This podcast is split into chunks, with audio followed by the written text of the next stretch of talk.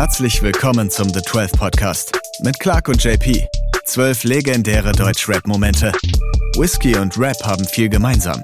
Man kann sie mit einfachen Mitteln produzieren und durch Skills und Hingabe werden aus ihnen beeindruckende Kunstwerke. Gemeinsam mit Chivers Regal suchen wir nach den Momenten der Rap-Geschichte, die die Zeit überdauern. Immer im Zeichen der Zwölf. Herzlich willkommen im Jahr 1997 an der Westküste der USA. Ein gewisser Savage Yodori ist hier unterwegs und auf der Suche, Rap in Deutschland zu revolutionieren und ein Zuhause zu geben. Safe. Was erzähle ich hier eigentlich gerade? Wir wissen es nicht. Aber was du auf jeden Fall richtig erzählt hast, ist, dass Savage im Jahr 1997 an der Westküste von Amerika am Start war und dort im Good Life Café eine Freestyle-Veranstaltung gesehen hat, die ihn so geflasht hat, dass er das unbedingt in Deutschland nachmachen musste. Er meinte, So. das muss es in Deutschland geben. Und äh, hat es dann auch direkt in die Tat umgesetzt, ist zurückgeflogen, hat einem gewissen Herr Markus Steiger davon erzählt und die beiden haben das Ding einfach in die Tat umgesetzt. Äh, quasi der Importeur von äh, Battle-Rap-Kultur, wie sie später für Berlin typisch werden sollte. Genau. Steiger hat sich dann auf die Suche nach einer passenden Location gemacht und hat dann in Kreuzberg in dem nigerianischen Café von dem äh, Besitzer dieses Cafés namens Jimmy die äh, Berechtigung bekommen, sonntags ab 19 Uhr eine Freestyle-Veranstaltung dort stattfinden zu lassen. Und der Name von diesem Etablissement oder von diesem Café war Royal Bunker. Und somit war die legendäre Royal Bunker Session geboren. So, jetzt haben wir ein kleines Café, in dem sich sonntags einige Rapper treffen. Ja. Das, dieses Café soll die Brutstätte werden für einiges, was äh, uns bis heute teilweise im Deutschrap noch begleitet. Große Namen wie äh, KIZ, Prinz Porno damals noch, äh, Heute heute, Prinz Pi. heute kennen ihn die meisten als Prinz Pi, auch wenn er zwischendurch nochmal ein Prinz Porno Album rausgebracht hat. Sido, B-Tide, Frauenarzt. Boogie haben wir auf Fotos gesehen. Boogie, Frauenarzt, äh, Auch ein paar Ostberliner sollen auch da gewesen ja, sein. Lunte und Gauner waren auch am Start. Lunte und Gauner, die Legenden auf jeden Fall. Dementsprechend hat sich dort sehr früh schon eigentlich ein krasser, krasses Raster an Rappern getroffen. Taktlos dürfen wir auch nicht vergessen. Safe. Ähm, ja, und die Masters of Rap, ne? Ja, true, true. Und wie gesagt, damals zu der Zeit, in dieser kurzen Zeit haben sich da schon so viele krasse MCs getroffen, die danach legendäre Karrieren hatten, ähm, bis die bis heute teilweise noch anhalten. Eigentlich krass, ne? Dass du dir so vorstellst, so zwei Jungs sagen, ey, lass mal hier irgendwie das machen, was ich da vor paar Wochen in den USA gesehen habe. Hast du nicht Bock drauf? Ja, auf einmal ein paar Wochen später chillt da so die halbe Deutschrap-Legendenwelt äh, und Damals noch keine Legenden. Legenden. ja, genau. Heute gewordene Legenden, aber tragen sich da ihre Texte vor, die sie so über die Woche geschrieben haben. Ja, aber das zeigt ja auch dann, dass zu dem Zeitpunkt irgendwie im Berliner Untergrund, ich weiß nicht, in anderen Städten wird es ein bisschen anders gewesen sein, aber im Berliner Untergrund muss es ja gebrodelt haben, ne? Da, Safe. die die Leute haben diese Plattform gebraucht, wo sie wo sie zeigen können, was sie machen, was sie begeistert, wofür die Leidenschaft haben. Ja. Und äh, Steiger als quasi Enabler, so der Möglichmacher des Ganzen und Savage als äh, als ja der der Mann, der die Idee hatte, Der kreative Funke, der das Feuer so ein bisschen entfacht hat, wahrscheinlich. die Metapher.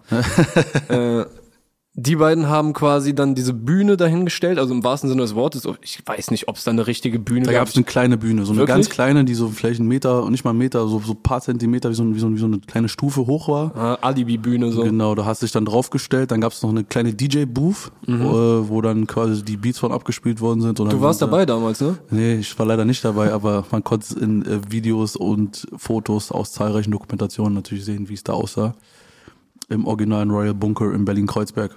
Ja, und die beiden haben sich auf jeden Fall dahingestellt und äh, diesen ganzen jungen Talenten, diesen wilden Freigeistern, die da rumgerannt sind, äh, quasi ein Ventil gegeben, um sich jetzt mit ihrer Kunst für die Zukunft aufzustellen. Genau. Also ich glaube, was andere Städte damals schon hatten, waren halt schon gewisse Strukturen durch Labels, Major-Labels, was auch immer, was in Berlin zu dem Zeitpunkt, glaube ich, noch nicht so krass vorhanden war.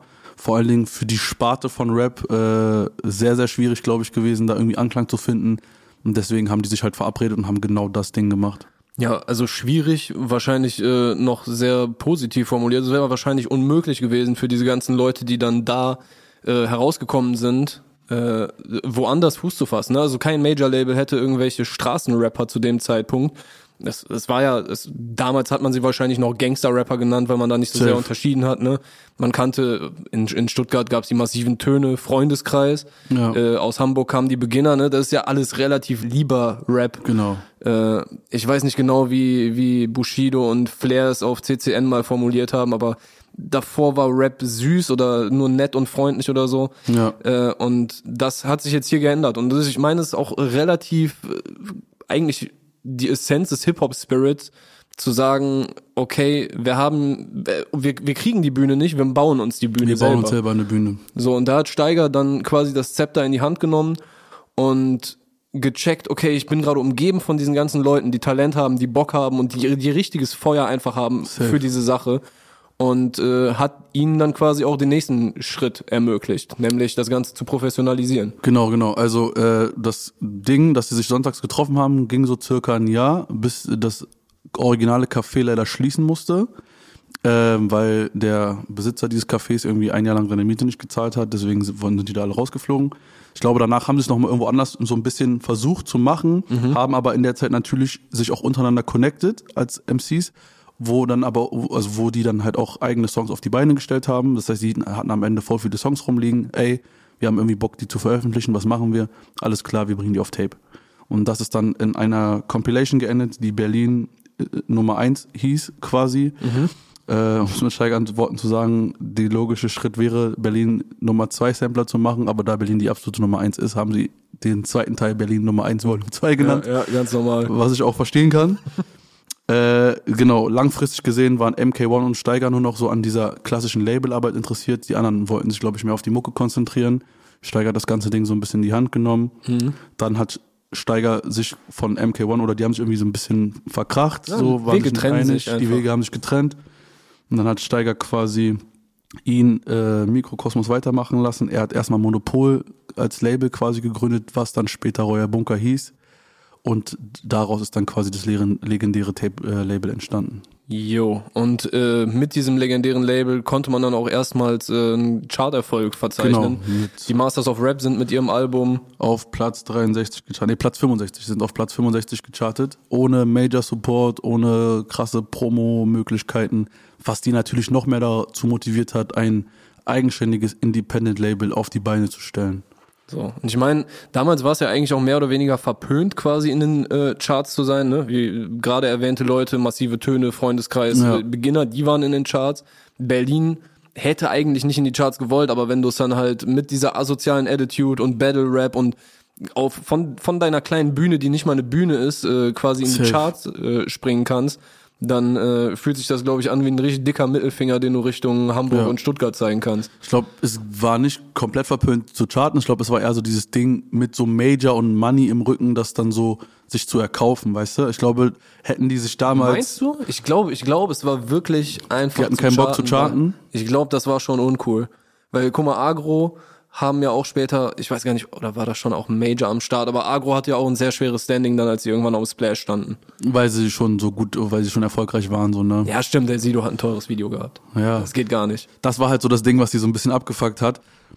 Aber ich weiß nicht, also ich glaube, die haben sich auch darüber gefreut, dass die so mit eigener Kraft auf Platz 56 gechartet sind. Ja, safe, Sonst safe. würde er das ja nicht als so Motivationsmoment beschreiben.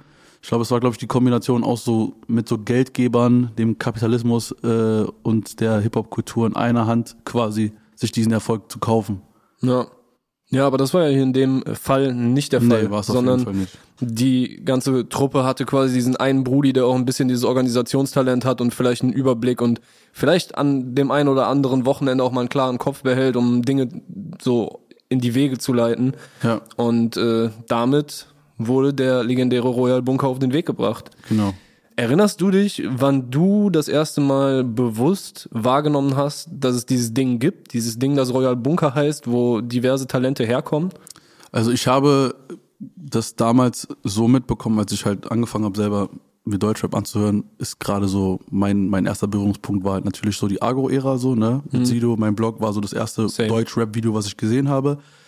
Und irgendwann bin ich dann auf KZ gestoßen, die die Single Geld äh, essen auf MTV rausgehauen haben. Und da war die legendäre Line von Tarek, ne, seitdem ich beim Bunker unterschrieb, mache ich menschenverachtende Untergrundmusik. Da war für mich sozusagen das erste Mal, dass ich das überhaupt gehört habe. Reuer Bunker, Bunker, Ähm, konnte das gar damals noch nicht so einordnen, okay, was ist das überhaupt, wo kommt das her, wusste auch nicht, dass davor schon voll die Legacy am Start war, so oder so ein riesen Rattenschwanz da schon dran gehangen hat und da eigentlich schon zu dem Zeitpunkt das Ding sich eher schon fast dem Ende zugeneigt hat, als dass es angefangen hat. Ähm, hab dann aber später durch ein bisschen Recherche, einfach weil mich das auch so interessiert hat, herausgefunden, okay, da ist ein Label gewesen, das hieß Heuer Bunker. Da waren irgendwie Q Savage drauf, Sido drauf, später dann natürlich auch KZ, Echo, ne, Prince P, wie du alles schon genannt hast. Das war so meine erste Berührung quasi mit dem Reuer Bunker. Wie war es denn bei dir? Ich könnte das genau gleiche nochmal erzählen, aber tatsächlich ist glaube ich, auch diese Line gewesen und damals habe ich es auch noch gar nicht gecheckt. Wie, wie man so viele Sachen einfach früher nicht gecheckt hat. Ne? Also als, als Sido ge- gerappt hat, dass, äh, dass er vor der Schule lieber dicke Bongs geraucht hat und so. Ich habe keine Ahnung, was das bedeutet. Ich wusste es auch nicht. Irgendwann habe ich es dann verstanden. Ja, ja, das, das hat noch ein paar Jahrzehnte gedauert. Ein paar Jahrzehnte ist übertrieben, aber es hat noch seine Weile gedauert. bis man so, bis man so richtig gecheckt hat, worüber die da rappen. Safe. Ja, ja ähnliche Situation beim Bunker. Aber äh, finde ich eigentlich dann auch eine, eine relativ iconic Line so im Nachgang, weil ich glaube, es ist Tarek, ne? Er rappt ja dann auch, mir ist scheißegal, ob sich dieser Mist verkauft. Rapper gehen aufs Klo, kacken ihr Rückgrat aus. Also natürlich steckt Steiger drin. Ja. Wenn er sagt, so, mir ist scheißegal, ob sich dieser Mist verkauft, ist ihm natürlich nicht komplett scheißegal gewesen, aber, aber die Steigerschule sorgt, glaube ich, schon Safe. dafür, dass Geld jetzt nicht äh, im Fokus steht. Und dass man halt sich selber treu bleiben konnte Voll. beim, beim Bunker, ne? Die konnten das machen, was sie wollten und mussten halt nicht auf Klo gehen und ihr Rückgrat auskacken, Ja. wie es andere Rapper vielleicht äh, getan haben. So, also zumindest aus der Wahrnehmung Aus der der Berlin-Bubble so True. heraus. Ja, schon auf jeden Fall eine legendäre Zeit gewesen mit dem Reuer Bunker. Wir könnten wahrscheinlich auch noch eine Stunde darüber weiter quatschen. Ja, und vor allem mit irgendwelchen Zeitzeugen, das wäre natürlich wild. Das wäre auf jeden Fall sehr geil. Ähm, Ich glaube, wir wollten, oder beziehungsweise ich hoffe, wir konnten euch einen kurzen Einblick verschaffen, was der Reuer Bunker war, worum es beim Reuer Bunker ging und was ihn so legendär gemacht hat. Und wenn ihr Bock auf mehr habt, gerne wieder reinschalten. Ciao. Tschüssi.